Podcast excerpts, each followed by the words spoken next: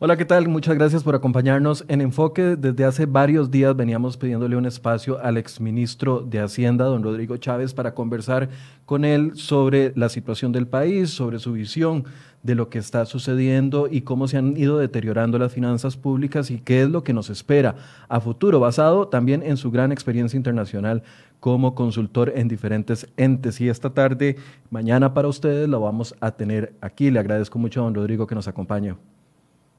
Muchísimas gracias, Michael. Siempre es un placer compartir con vos y tu audiencia. Teníamos días de no saber nada de usted, don Rodrigo. Eh, bueno, aquí estoy. ¿Todo bien? Todo muy bien, gracias a Dios. Qué bueno, ¿ah? don Rodrigo. Vieras que quisiera empezar no de, de atrás hacia adelante, sino de adelante hacia atrás.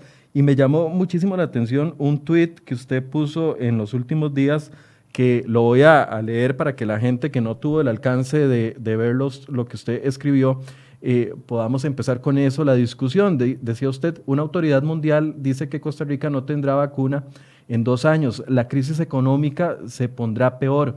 El gobierno debe hablarle a la ciudadanía con total franqueza de lo que viene. En lo económico estamos perdiendo el tiempo. La solución no es coger café. Don Rodrigo, tal vez una pregunta introductoria que sería súper amplia. ¿Qué es lo que no estamos viendo en el panorama que, del país con la situación que nos está enfrentando? ¿Qué es lo que no estamos viendo a futuros desde su visión? Mire, yo creo que eh, la crisis que estamos viviendo, como he dicho yo desde el 6 de marzo, cuando apareció el primer caso, es una crisis que en aquel entonces se veía como la que tenía el potencial de ser la más profunda en la historia del país y posiblemente en muchas partes del mundo. Eh, desafortunadamente eh, eso eh, está ocurriendo y desde mi punto de vista se va a empeorar el tema económico a raíz de las medidas que hay que tomar para atender el tema de salud. El entonces yo creo que lo que debemos entender, yo no sé si lo estamos viendo o no, pero lo que debemos entender es que Costa Rica traía, a pesar de ser una nación tan maravillosa que sobre 200 años el, país había construido muchísimo, en los últimos 30 años Costa Rica había acumulado una serie de enfermedades crónicas pero que nos estaban haciendo crecer menos, estaban haciendo que se nos empeorara, empeorara la distribución del ingreso, que la pobreza no disminuyera, que fuéramos poco productivos, etc.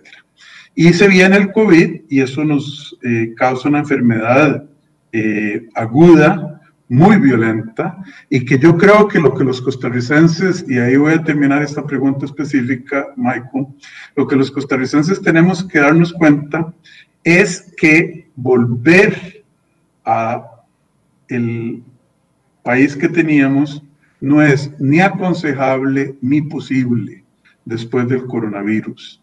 Que la destrucción económica y los riesgos a el tejido social y al Estado de Derecho son muy grandes y que tenemos que reconstruir una Costa Rica mucho mejor. No tenemos una agenda de eh, reactivación económica. Eso es necesario, pero va a ser insuficiente. Y tenemos que entender qué significa la reactivación económica luego del coronavirus. Muchas gracias, Michael. Don Rodrigo, a ver, eh, cuando usted eh, estaba en el Ministerio de Hacienda, eh, planteó una ruta de recuperación de las finanzas públicas. Claramente el escenario era completamente distinto en vista de que no estaba tan agudizada la situación del COVID-19. Cuando eh, vemos las primeras mediciones que podríamos verlo en el tema del desempleo, con un desempleo que subió al 20.1% en tan solo un mes, cuando vemos la caída que han tenido los ingresos del Estado, cuando vemos eh, las grandes eh, inversiones que hay que hacer para poder sostener este tema del COVID-19 y la crisis sanitaria, desde su perspectiva, ¿el plan que estaba planteándose es la ruta correcta? ¿Era una ruta que hay que modificar, empezar de nuevo completamente, porque el, COVID-19 vino a, replantear toda la situación económica del país? Yo creo que sí. Yo creo que el plan que yo presenté eh, en eh, borrador, no borrador, en, grandes términos, que yo presenté el 10 de febrero cuando la Asamblea Legislativa me interpeló, Era un plan que lo que pretendía era devolverle a Costa Rica en un plazo razonable el grado de inversión. Y estábamos actuando sobre una enfermedad crónica lo fiscal, eh, sin necesariamente meternos a los temas de, eh, estructurales del país, de políticas estructurales, y sin meternos, por lo menos yo directamente, en los temas de cohesión social y de eh, alivio de la pobreza y mejora de la igualdad. Las circunstancias era lo que permitían en vista de que no estábamos en una crisis.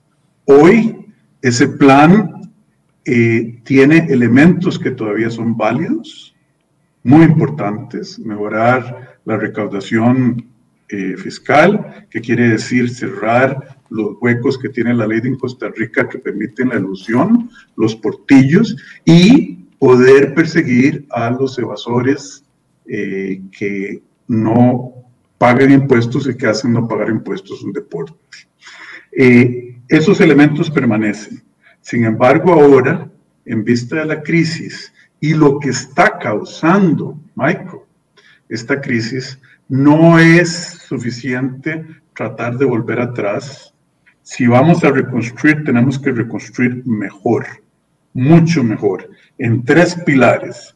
Lo fiscal, lo estructural relacionado a la productividad de la economía, segundo pilar, y el tercer pilar, un pilar de cohesión social, donde podamos garantizar que este va a ser un país eh, de mucha prosperidad, de mayor prosperidad, pero que sea una prosperidad compartida, donde la desigualdad tan enorme que tenemos se disminuya, no por desigualdad en sí misma, sino para crear un ambiente de negocios que sea favorable, para crear una sociedad donde las tasas de criminalidad nos permitan vivir a todos en paz y donde haya un sentido de ciudadanía y de pertenencia como lo que tuvieron nuestros antepasados por muchos años.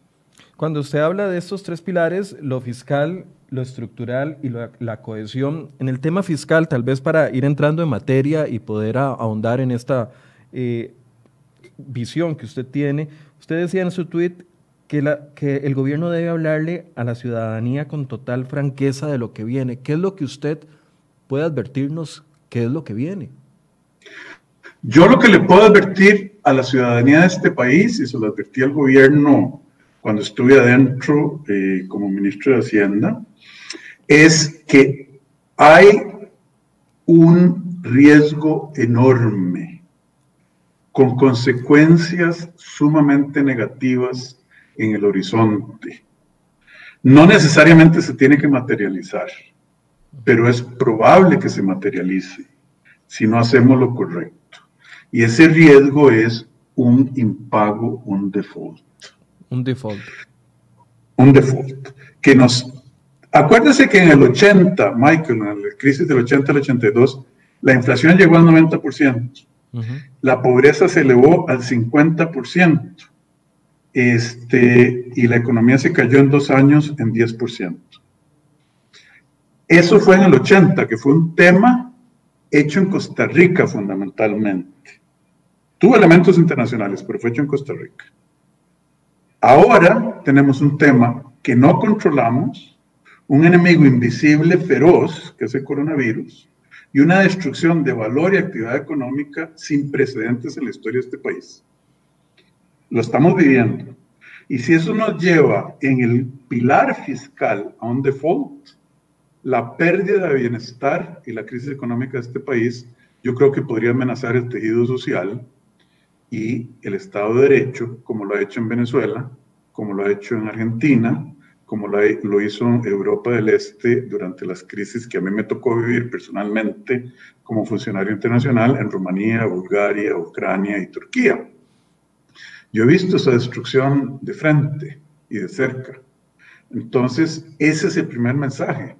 Hay que evitarlo a toda costa. Ahora, ese default que usted ve eh, en, un futuro que ojalá no se materialice, eh, a ver, se da por qué? Por una combinación de factores que no estamos logrando controlar, por la combinación de una mala recaudación, por la combinación de una mala recaudación con eh, un alto gasto público, o sea, ¿cuáles son los factores que usted ve que nos pueden jugar en contra para caer en eso?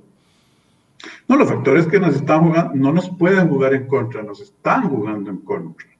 Y los que tenemos que controlar.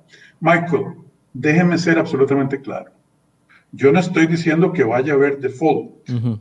Yo lo que estoy diciendo es que hay una probabilidad alta de que haya un default porque eh, no estamos tomando las medidas necesarias en la magnitud necesaria que haga suficiente que sean suficientes en conjunto para evitar un default. Todavía tenemos tiempo. Tenemos tiempo probablemente en el 2020, pero si no tomamos medidas correctivas mucho más amplias, en el 2021, eh, en ausencia de esas medidas, va a pasar. Y, lo que, y, y, usted me pregunta los detalles. Esto no es que yo sea una persona pesimista o que me guste alarmar. Vea, el déficit fiscal en estos momentos, la Contraloría dijo que estima que va a ser el 11.20% bajo supuestos optimistas, como una caída del PIB de 3.6% del PIB. Esa caída del PIB de 3.6% del PIB la calculó el Banco Central en abril, cuando pensábamos que íbamos a poder abrir la economía eh, ya en esta época. Sabemos que eso no es correcto, que no va a ser posible. Y entonces mi estimado de la caída de la economía eh, es 5.5 a 6%. El doble de lo que se está diciendo 4.9%. ¿Okay? Y si ese estimado se da, la caída en el ingreso no va a ser el 1.2 billones que calcula la Contraloría, sino que va a ser en el margen, en el orden de 1.5, 1.6 billones. ¿Cómo vamos a financiar esa caída tan brutal del ingreso, ¿verdad? Eh, ¿Quién nos va a prestar esa plata? ¿Cuánto gasto deberíamos cortar? Que obviamente los 199 mil millones de presupuesto extraordinario de corte neto no va a ser suficiente. Y ese es el tsunami y el tamaño del tsunami que estamos viviendo. Y no estamos poniendo en la mesa como país un programa específico, claro y creíble, no solo de financiamiento de ese hueco enorme, sino de las medidas estructurales que vamos a tomar para que ese hueco eh, no se alivie o no se cierre por un rato, sino de una manera permanente. Pero ahora, don Rodrigo, hablando de los factores que nos, ponen a las puertas de ese riesgo que, como le digo, eh, esperamos que no, no, caiga, pero es bueno advertirlo si es que es un riesgo real. ¿Cuáles son, además del tema de la caída de los ingresos, además del tema de los gastos altos, cuáles son las otras patas, digamos, que, que podrían ayudarnos a ponerle luces rojas y elementos que tenemos que ponerle atención? Uno, recorte de gasto, pero no en la, en la forma en la que se está haciendo, sino mayor. Ah, Michael, ya, ya le entiendo la pregunta un poquito mejor. ¿Qué es lo que tenemos que hacer? Sí, correcto. Es la pregunta. Para evitar caer en, el, en ese hueco, en ese riesgo, en ese abismo. Tenemos que tener una, una eh, en lo fiscal, eh, que como dije no va a ser suficiente para reconstruir el país, tenemos que aumentar ingresos del Estado sustancialmente, reducir los gastos incluyendo eh, los gastos tributarios, las exenciones a los impuestos, que en este país llegan a ser el 5.8 o son el 5.8 del PIB. Eh, tenemos que reducir el gasto por intereses, que es 5.1% del PIB. Tenemos que recortar eh, el Estado, y no digo solo el gobierno central, sino el Estado costarricense, hacerlo más eficiente y efectivo y tenemos que eh, pensar cómo manejar el balance de situación, es decir, los activos, empresas que tiene el Estado, para cerrar una brecha, que es el déficit fiscal de este año, que de acuerdo a mis cálculos va a ser por lo menos el 11,33% del PIB, que es brutalmente alto. Nunca hemos tenido algo ni siquiera cercano. Y prepararnos para que en el 2021, Michael, podamos cerrar el hueco de las necesidades de financiamiento brutas que tenemos de 16.5% del PIB. Esos son casi 10 mil millones de dólares. ¿Verdad? Bueno, ¿cómo los, ¿cómo los vamos a financiar? ¿Quién nos lo va a prestar y a qué tasa? Vamos a cortar, hay preguntas fundamentales aquí, vamos a cortar la inversión en infraestructura pública para seguir pagando eh, gastos recurrentes como salarios, intereses eh, y transferencias. Bueno, esas son las decisiones que hay que tomar. Y yo no siento que haya un suficiente especificidad de parte del gobierno de cuál es el plan en los tres pilares, fiscal, estructural y de cohesión y armonía social. Don Rodrigo, quiero ahondar en estas cuatro cosas que usted eh, hablaba como fundamentales de solucionar para no llegar a caer en un default. Primero, el aumentar los ingresos. ¿Cómo podemos aumentar los ingresos? Porque lo primero que se viene a la cabeza es más impuestos y sabemos que es un tema súper sensible, pero además de, ser un tema sensible, eh, en un contexto económico como en el que estamos, en donde la, prácticamente el comercio está paralizado, el sector turismo está paralizado, eh, el sector eh, de hotelería está paralizado, ¿cómo es posible aumentar ingresos si tenemos una situación económica tan complicada y, el desempleo tan alto y las personas, las que mantienen su trabajo activo actualmente, no tienen seguridad de que lo van a tener en dos o tres meses. O sea, ¿cómo se puede aumentar ingresos en una época de crisis solo por la vía de impuestos o hay otras vías?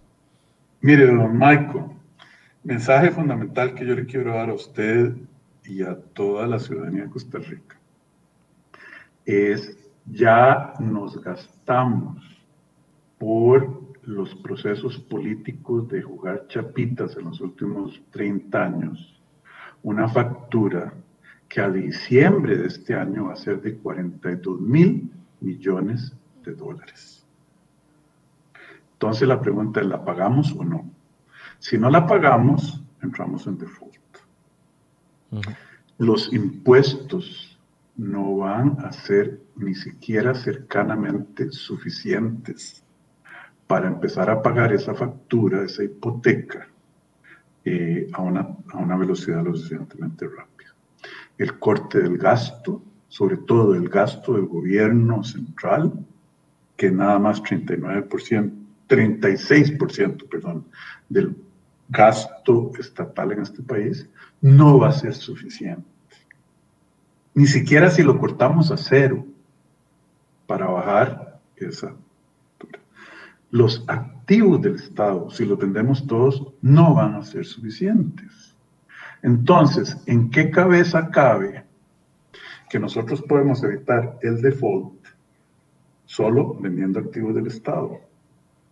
Solo eh, cortando gasto o solo subiendo impuestos. Si no hacemos las tres, que es sumamente doloroso, no vamos a poder cerrar el déficit de flujo de caja.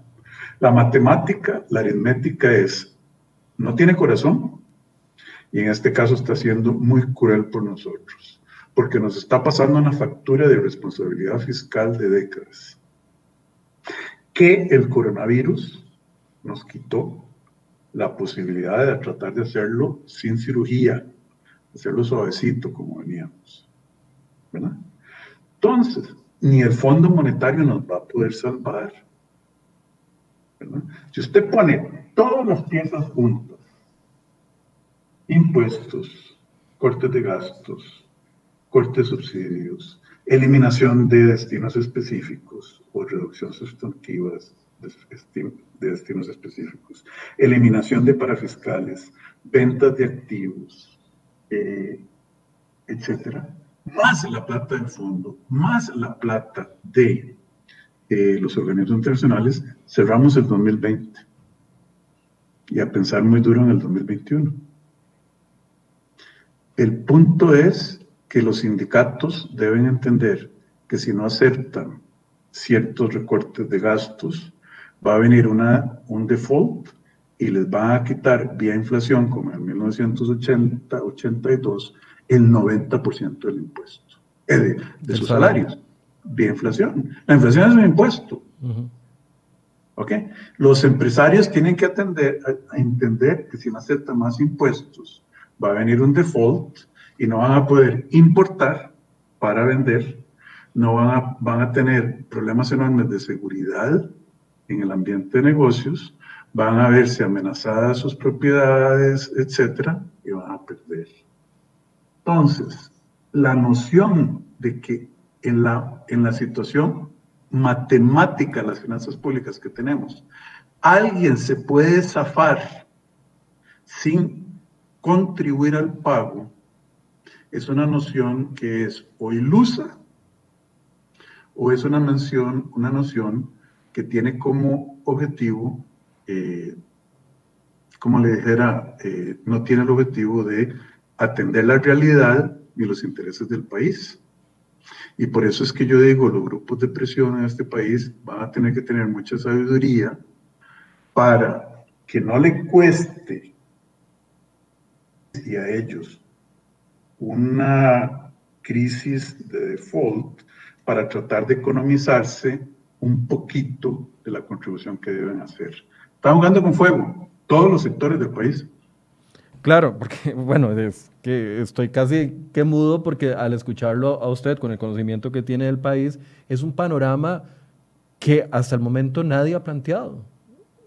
Eso es lo triste. nadie ha planteado un panorama y, no importa que lo acusen de, negativo, porque si al final esto sirve para que alguien, algunos sectores levanten la oreja y digan hay que escuchar, hay que ceder, eh, es positivo. Pero, a ver, entonces, es inevitable que vamos a necesitar más impuestos para poder salvar la situación y es inevitable que vamos a necesitar un recorte no de este porcentaje que si acaso eh, llega al punto 6 del PIB en recorte de gasto. O sea, ¿de qué tamaño es la cirugía entonces? Porque hemos estado pensando de que tal vez las curitas, eh, la apendicitis que estamos haciendo es la que nos va a salvar y lo que usted me está planteando es casi eh, ya algo a nivel mayor.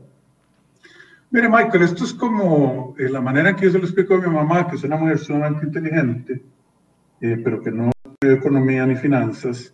Yo le digo, mire mamá, esto es como que un paciente de cáncer venga con un cáncer muy serio eh, y con un ataque al corazón al mismo tiempo y que le diga al médico, mire doctor, está bien, cúreme, pero yo no quiero radiación porque se me cae el pelo. No quiero o quimioterapia porque no me gusta y o la cirugía. Bueno, déme las tres. Y el médico le dice, no señora o señora, esta es una crisis tan profunda y yo no le puedo garantizar a usted una probabilidad mínima de éxito si no incluyo todas las herramientas, todos los tratamientos que estén disponibles en la ciencia, eh, en la ciencia médica. La ciencia económica en este caso, que no es ni siquiera ciencia económica, es matemática simple y pura. ¿De dónde vamos a sacar miles de millones de dólares que se requieren para financiar el sector público, quien tiene presiones de gasto por la pandemia. Hemos dado una vuelta al eh, bueno proteger y estamos tratando de dar la segunda, nada más, que tiene que, eh, que gastar más en la atención directa al aspecto de salud de la pandemia. Y al mismo tiempo tiene que gastar más y los ingresos se le están cayendo brutalmente.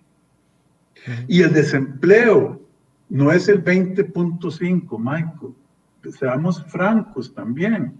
La tasa de paro, que es desempleados, que tiene su medición eh, técnica y por lo tanto eh, está subestimada en estos momentos, los que han visto reducido la jornada, el sector informal, etcétera, ronda en el 20, Casi 30%. 30%. correcto, correcto.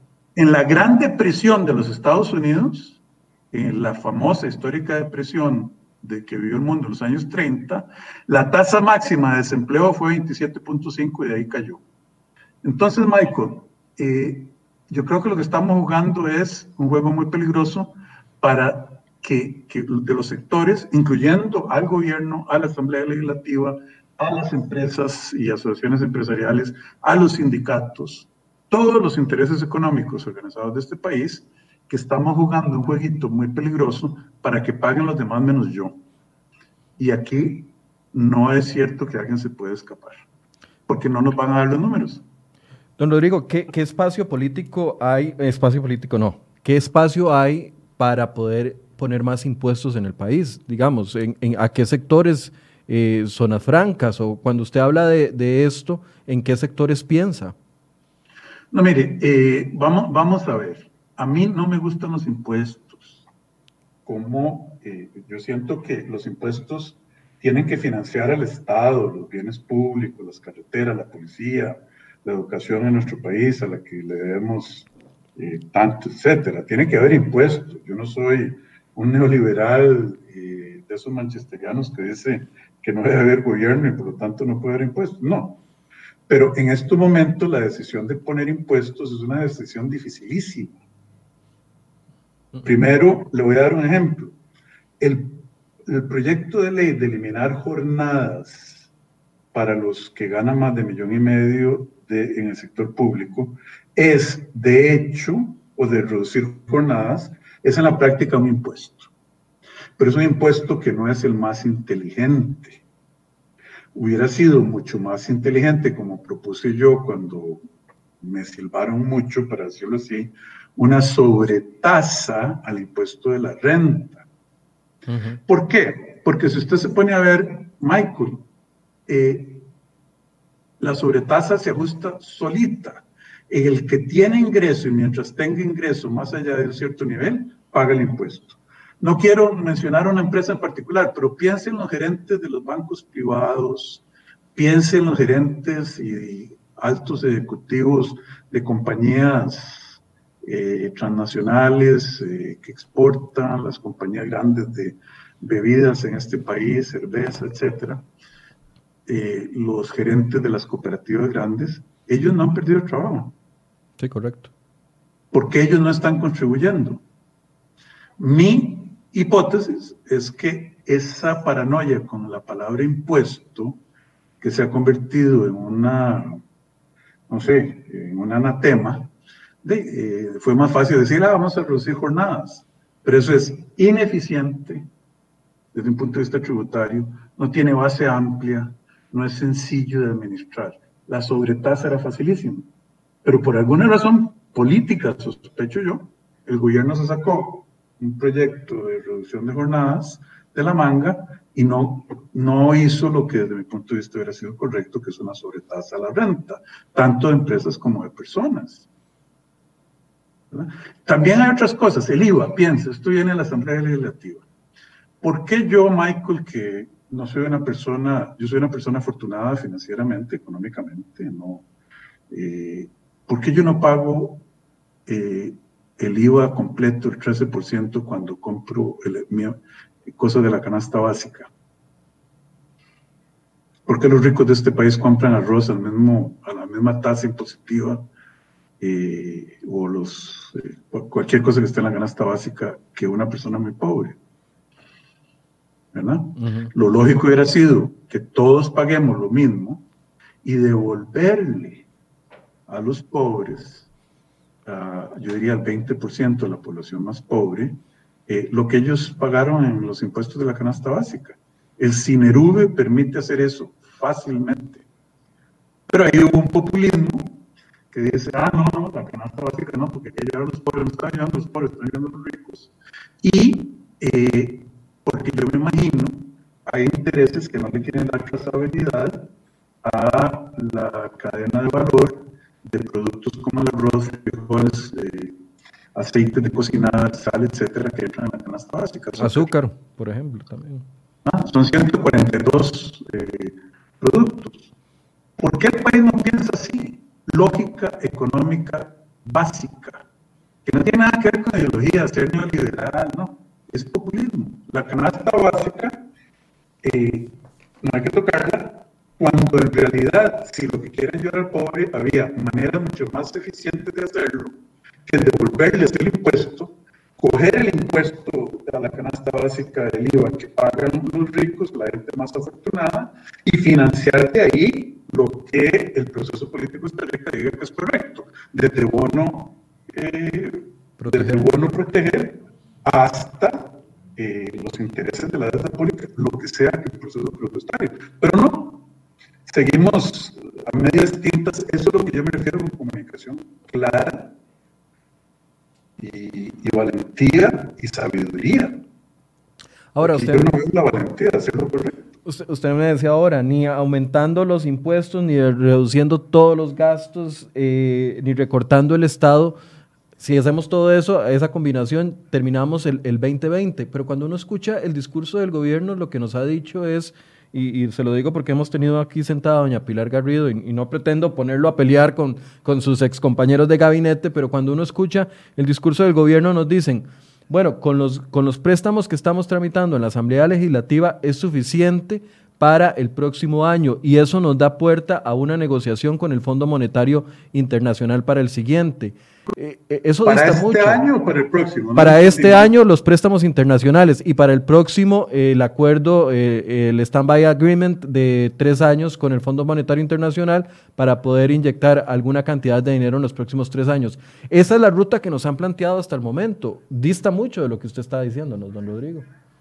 Bueno, mire, yo a los compañeros del gobierno, a doña Pilar, le tengo aprecio eh, pero yo esto no es un tema de, ponerme a pelear o no, es un tema de números. Los números no mienten, tal vez hay gente que no les guste.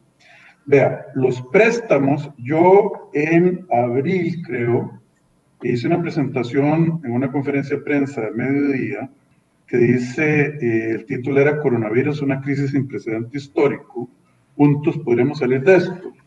Y ahí fue donde yo hice las primeras proyecciones del déficit y donde dijimos que teníamos 12,45% del PIB en ese entonces de necesidades brutas de financiamiento y cómo los íbamos a financiar, que era con dos, casi un 5.9 del PIB de organismos internacionales y que todavía nos quedaba por financiar eh, un 4% del PIB en el mercado local. Bueno, los, números han cambiado brutalmente porque en esa época esperábamos que si la economía se levantaba, se levantaba en septiembre y había vuelta de turistas, etcétera, eh, la caída del ingreso podría ser de millones de colones. La caída del ingreso ahora la tenemos en el orden mínimo como lo certificó la Contraloría General de la República, de 1.2 billones y que puede llegar a 1.5, 1.6 billones. Los préstamos de 3.2 billones que yo había anunciado, habíamos logrado eh, negociar con los organismos internacionales, no cubren el hueco, ni cubren los gastos adicionales que está habiendo y la futura ronda de bono proteger o eh, etcétera. Ni la, ni la salvación de la caja costarricense de Seguro Social, eh, producto de que la caja, la caja ha perdido millones de asegurados. 100 mil, decía el último dato el, día de, hoy, de cotizantes. Bueno, cientos de miles, perdón. Eh, se me salió el millón, no los miles. Gracias por la corrección.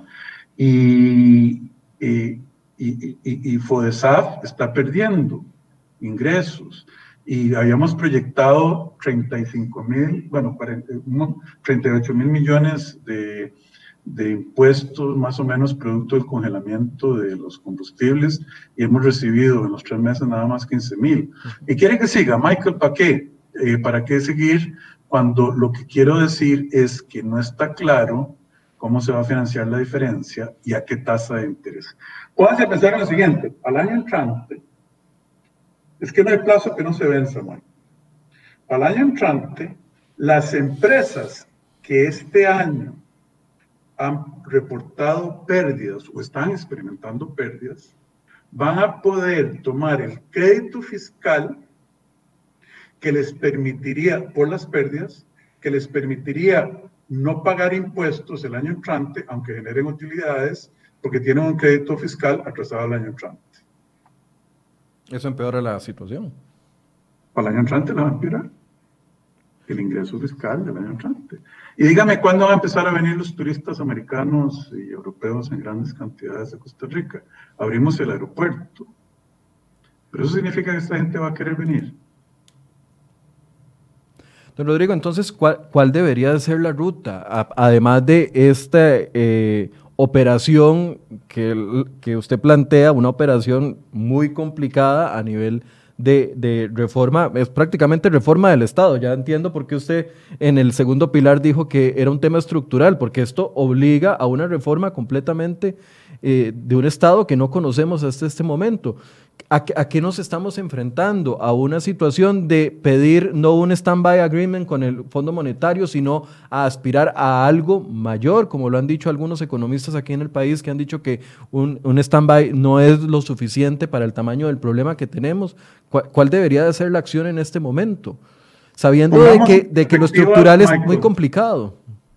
Ah, perdón, te interrumpí. No, perdón, sabiendo y teniendo eh, claro de que los cambios estructurales en este país son muy complicados. Todavía seguimos debatiéndonos si vender VIXA, que fue algo que usted anunció hace como cuatro o cinco meses. O sea, las cosas aquí caminan muy lenta. En febrero, bueno, perfecto. O sea, y todavía estamos debatiéndonos y ahora tenemos dudas si Fanal debería o no eh, capitalizarse. E, ese es el punto. Viendo el panorama que hay tan complicado, viendo que usted nos, nos pone en la puerta de ese riesgo eh, que está el país de default o que podría estar el país de default, aparte de la cirugía mayor que se necesita, ¿qué otras acciones hay que ir aspirando? No sé, a una intervención mayor con el Fondo Monetario Internacional. Mire, Michael, dejémonos de ilusiones, por favor, como el gobierno. No, no le digo que sea usted, dejémonos como ciudadanos de ilusiones. El Fondo Monetario Internacional tiene reglas muy claras. Ellos no nos pueden dar más de 1.45 de cuota, que son 504 millones, 1.45 veces de eso, como 750 millones, por año. Punto. Las reglas no, no se lo permiten.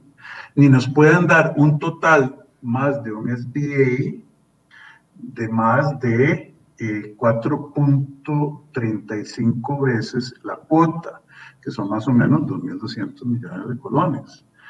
Eh, ellos podrían, en condiciones extraordinarias, darnos, digamos, 5 o 6 veces la cuota, que tampoco es mucho, y desembolsarnos 1.7 veces eh, la cuota por año. Pero eso no va a tapar el hueco van a traer al, fondo, al, Banco Mundial, nos van a prestar un poquito más, van a traer este, al BID, etcétera, pero eso no va a alcanzar sin nuestro propio esfuerzo. Entonces, Michael, una vez que digamos que el Fondo Monetario no nos puede salvar sin nuestro propio esfuerzo, si usted permite, yo le contaría qué es lo que haría yo o qué le aconsejaría a las autoridades políticas del país hacer en este momento. Adelante. Son cuatro pasos fundamentalmente, Michael. Mire, lo primero que Costa Rica tiene que definir en esta situación es cuál es la visión país que nosotros queremos para nosotros, nuestros hijos y nuestros nietos. Eh, ¿Queremos un país nuevo y mejor? ¿Un Estado diferente? ¿Cómo podemos eh, hacer eso?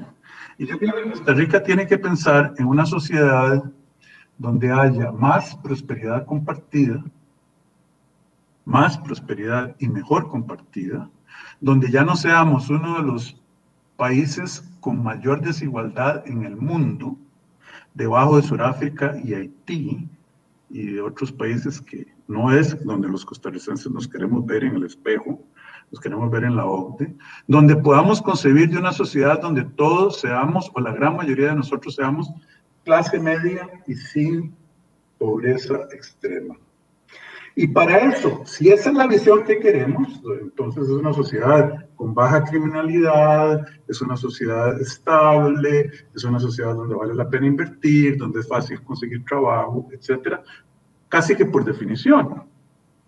Esa sociedad es muy diferente a la que había eh, antes, de, antes del 6 de marzo que llegó el primer caso de coronavirus coronavirus, que era una sociedad con desigualdad creciente, punto 47, Gini, que es obsceno para un país como Costa Rica, con pobreza estancada o creciente, ¿verdad?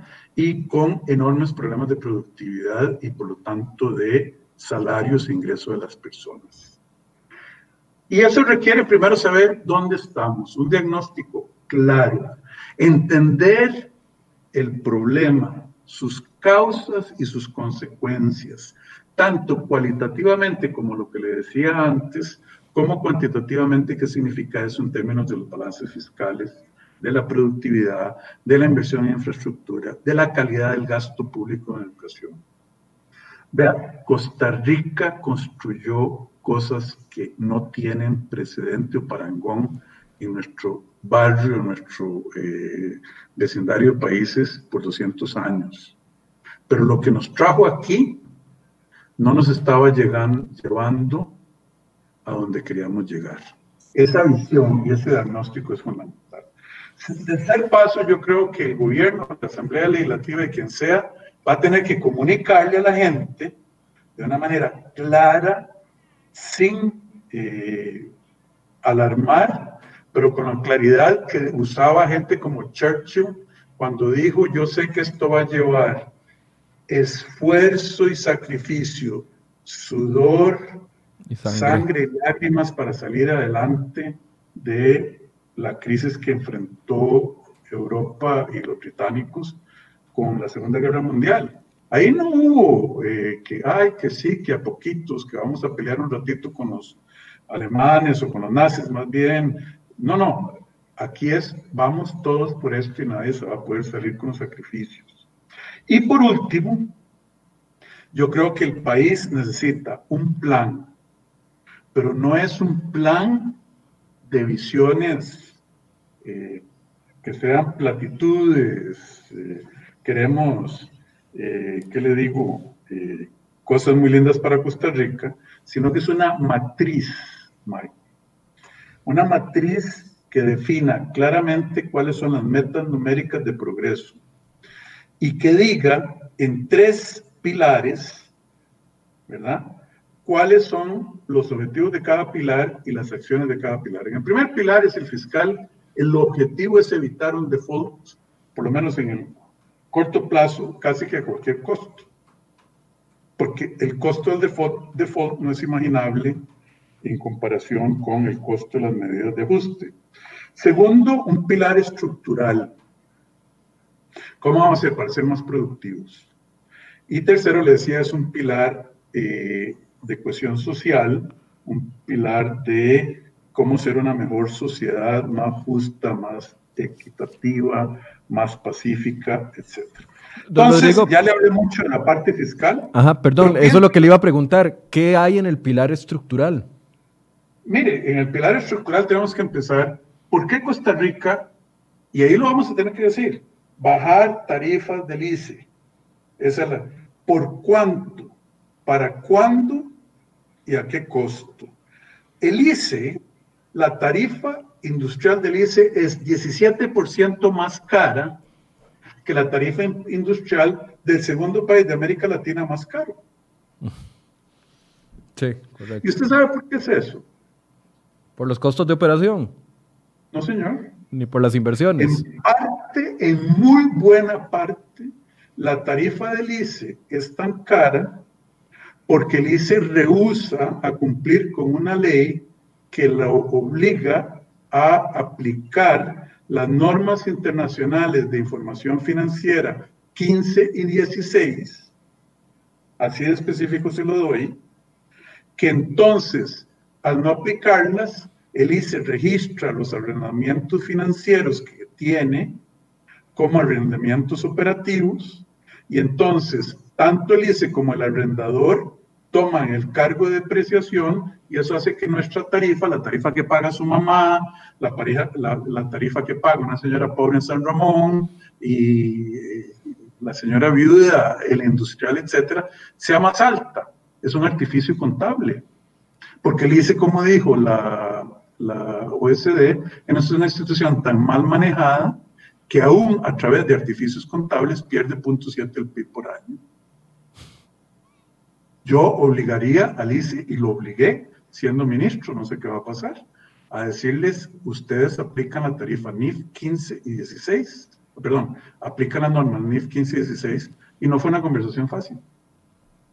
Entonces, vamos a ver qué hace el presidente, si, los obliga o les cambian la ley o les firman un decreto para patear el tarro y que se siga curando caro. Y le puedo decir, bueno, entonces, eso es una. Eso es uno de los principales del pilar estructural. eso es uno de muchos.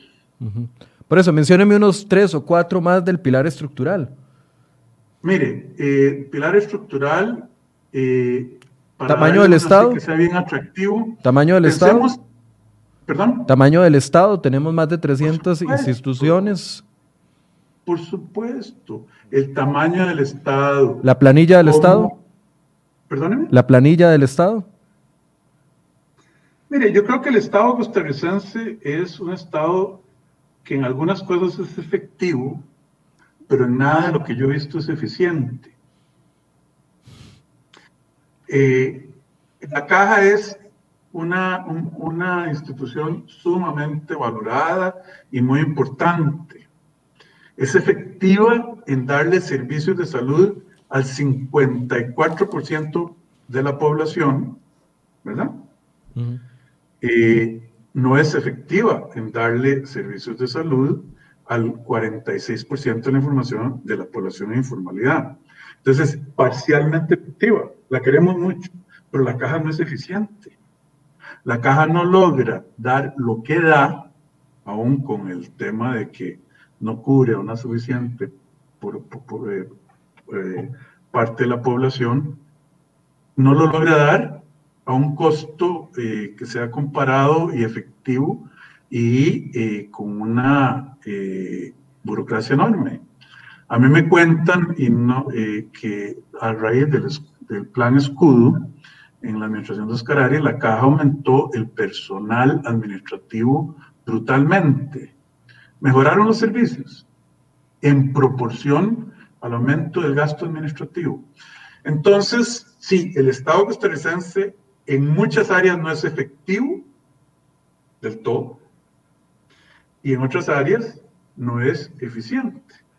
Y entonces hay que reimaginarlo, reestructurarlo, buscar fusiones, eh, etc. Usted tiene tres instituciones en vivienda, Bambi, el Ministerio de Vivienda, ¿y cuál es el otro? El IMBU. Bueno. El IMBU. ¿Cuál? El IMBU. El IMBU haciendo lo mismo.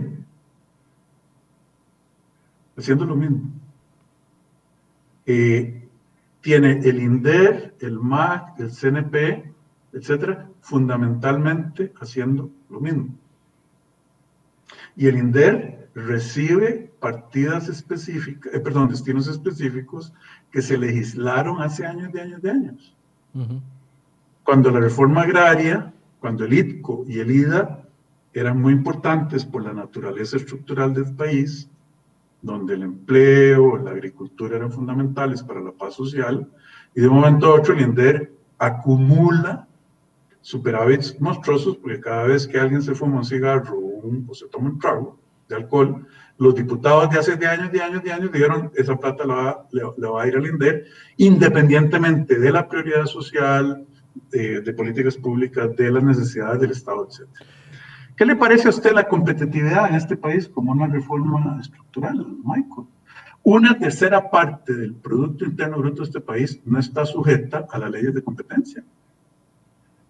El Estado le pone 87% de tarifa a la importación del azúcar para beneficiar a cuántos? A muy pocos. En esta mano yo creo que me caben los que se llevan la enorme mayoría de ese subsidio si los contamos. Usted sabe quiénes son, yo sé quiénes son. En el arroz, ¿cómo puede ser que las costarricenses y los costarricenses pobres tengan que pagar un precio del arroz muchísimo más alto que el precio que podrían pagar si no, se, si no hubiera un lobby tan poderoso como con arroz? ¿Verdad? Que de acuerdo, estoy buscando un estudio que hizo un, un economista costarricense, Ricardo González, que dice que la enorme, enorme mayoría de esa protección se la lleva un grupo de cuatro gatos, eh, productores grandes, a costo de eh, la clase más necesitada de este país. Entonces, ahí hemos hablado de tres cosas, bueno, tres cosas muy grandes, pero muy, muy profundas. Uno, la eficiencia del Estado. Dos, el tamaño del Estado. Tres, la apertura de monopolios. Cuatro, tarifas eléctricas, que ha sido algo de lo que ha hablado eh, ampliamente las cámaras de industrias, específicamente con, respecto a eso. Ahora, don, don Rodrigo. Y podemos seguir, pero déjalo ahí porque queda mucho por cubrir, pero... Sí, lo que quiero plantear es lo siguiente a ver, usted nos dice, estamos ante esta posibilidad de riesgo si no tomamos las acciones debidas, adecuadas, balanceadas, para no llegar a un default. Pero pareciera que la ruta económica que nos están planteando va, va muy distante o al menos en esa dirección, pero con medidas menos menos, menos de impacto. Cuando nos hablan de reforma del Estado, nos dicen estamos elaborando un proyecto y ahí se los vamos a presentar en algún momento. Eh, creo que va a llegar el 2022 y no va a venir una reforma del Estado seria, grande, profunda. el presidente anuncia de que habrá recorte de, de, tarifas eléctricas para diciembre, le planteaba el tema de la ruta de los préstamos para poder finalizar el año y el tema de, eh, el, agreement con el Fondo Monetario Internacional para el próximo año. Si eso que usted plantea es, es, es cierto, es correcto, nos va a alcanzar aunque sigamos autoengañándonos, aunque sigamos diciendo con préstamos vamos a llegar a, a, diciembre y el agreement para los próximos años. O sea, no, nos va a alcanzar la realidad porque, como usted bien dice, las matemáticas eh, no mienten y los números no mienten. Si esa es la realidad, entonces nos va a alcanzar en algún momento independientemente de que tomemos o no las decisiones. Y podremos tomar las decisiones a la fuerza o eh, porque queremos o obligados contra la pared. Michael, mire, un jugador de pool, ese jueguito que se juega con taco en una mesa, un jugador de pool bueno no solo se preocupa por meter la bola que tiene que meter, sino casarse con la que sigue. O puesto de otra manera, eh, un buen jugador de fútbol no corre hacia donde la bola está, sino hacia donde la bola va a estar. Y nosotros, mm, a mí me da la impresión que como país estamos persiguiendo una bola que nunca vamos a alcanzar, porque la bola corre más rápido que uno. Entonces, si el gobierno se enfoca nada más en evitar el default, ¿verdad? ¿Qué sigue? Que sigue en el 2021, que sigue en el 2022, que le va a pasar a la pobreza que ya está rampantemente eh, creciendo brutalmente, a la desigualdad, a la falta de productividad, al ingreso per cápita. Entonces el gobierno tiene la, la gran la labor tan difícil, y cuando digo gobierno, el Estado costarricense, incluyendo la Asamblea Legislativa, de no solo no caerse en el precipicio, sino de casarse con el rebote más rápido que pueda una vez que se controle eh, la parte pandémica o que aprendamos a vivir con el virus. Entonces, si el gobierno hoy dice, bueno, yo lo que tengo son dos años y yo lo único que quiero es evitar el default y que las grandes reformas y las grandes broncas se la coma la Asamblea Legislativa que viene, se podrían pensar los diputados o el próximo presidente, no nos va a dar tiempo eh, para adquirir esa visión de una sociedad próspera y justa y balanceada. Si no empezamos a hacer esas reformas estructurales ya, ¿cómo vamos a votar cuando no sabemos cuándo volverán los turistas, cuando no sabemos cuándo aumentará eh, la demanda de nuestras exportaciones, etcétera, etcétera. Entonces, es una estrategia simultánea. Por eso yo le llamo los tres pilares, ¿verdad? En la que tenemos que evitar el default, pero también prepararnos para el rebote y asegurarnos que el tejido social que ya está bien luchido no se nos vaya a terminar reventando o rompiendo en ese proceso mientras nos tomamos el tiempo. Por eso en ese tweet yo dije, en lo económico, y le añado ahora, lo social, estamos perdiendo tiempo, porque nadie ha puesto una matriz clara con acciones, con números, con hitos monitoreables, etcétera, que diga, este es el paquete completo. Sí, y, ahí es donde me, me, surge, me surge a mí la duda de que el plan que se está planteando es solo para finalizar el 20 y el 2021. 2022 es año electoral. Pero ¿cuál es el plan? Si usted me lo pudiera pasar. No, eh, bueno, pues es prácticamente lo que, lo que los pilares que no, no pilares, los, los adelantos que nos han dado. La ruta del endeudamiento, para terminar, el tema este de, de pero es que ahora, después de ese panorama que usted me plantea tan amplio, yo veo las iniciativas de gobierno y las veo del tamaño de una curita así, en medio de, un, de una mesa de operación de este tamaño con un enfermo en estado, en estado grave. Michael, para usar su, su eh, comparación o símil, eh, aquí tenemos un paciente con un par de balazos en el pecho. El que se ponga a hablar, a tomarle, a medirle el colesterol y decir, ah, bueno, lo vamos a... No, no, aquí estamos en una situación de urgencia.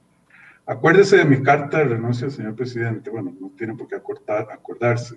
Nada más quiero remarcar que en la renuncia, señor presidente de la República, yo le dije, señor presidente, desde mi punto de vista profesional, la crisis que está empezando en Costa Rica va a ser la peor de nuestra historia y posiblemente la peor del mundo en términos económicos.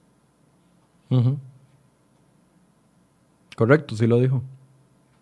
Sí, entonces, ¿por qué? Bueno, no me creyeron. Está bien, pensaron que yo era un alarmista.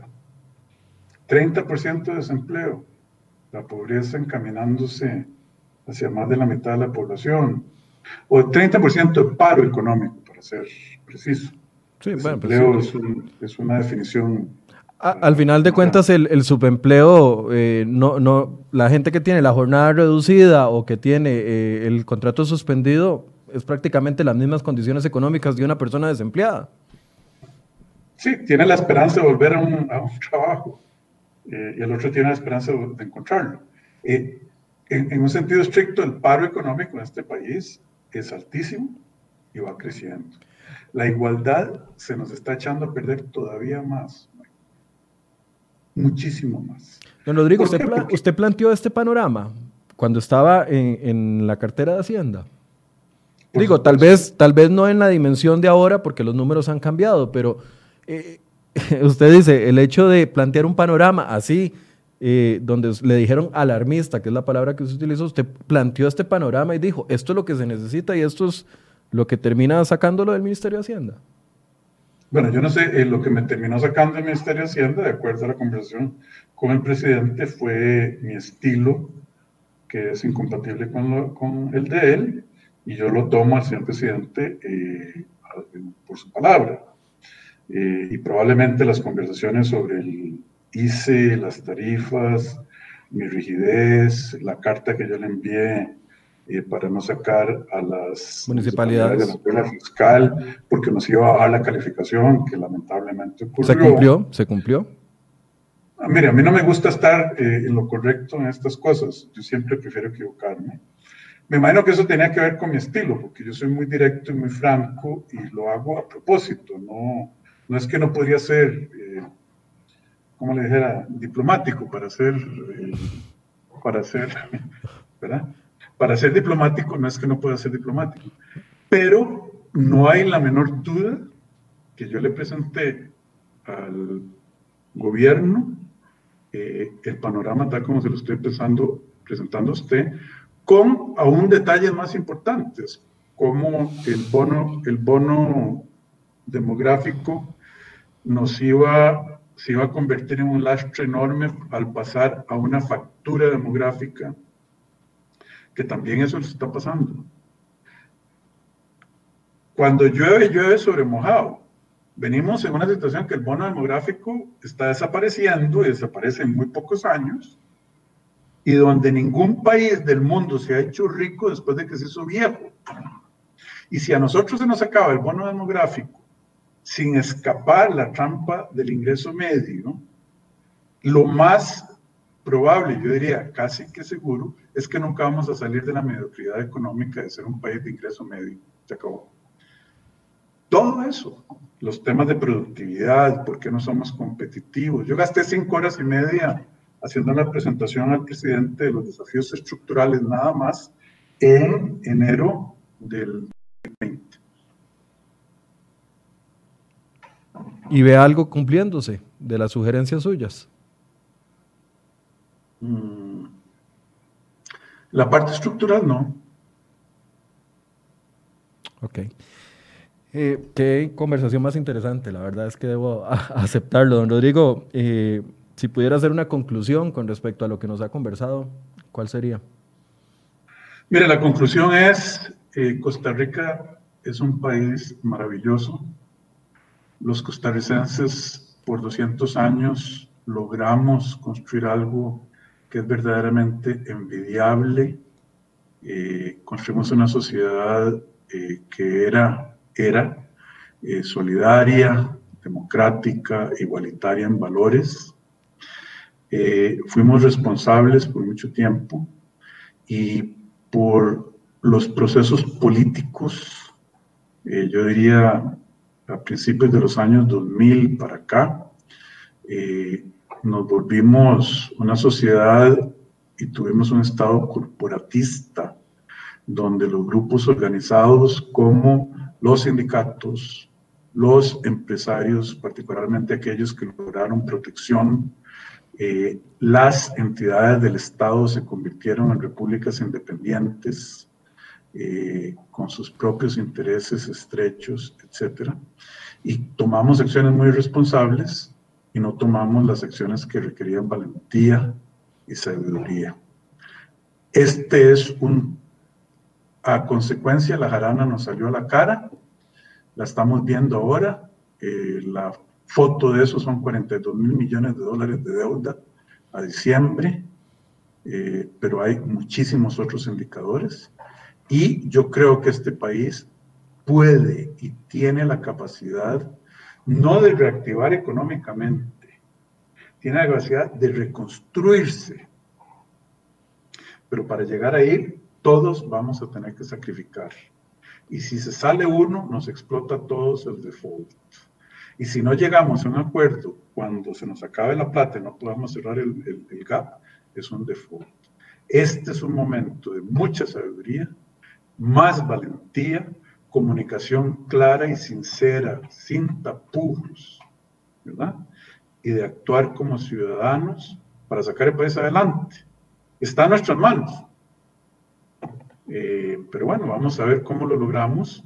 Y si no, pues que eh, veamos para atrás y digamos, no nos pongamos en una situación que digamos, achará, achará país y achará que no hicimos lo que teníamos que hacer. Muchas gracias, don Michael.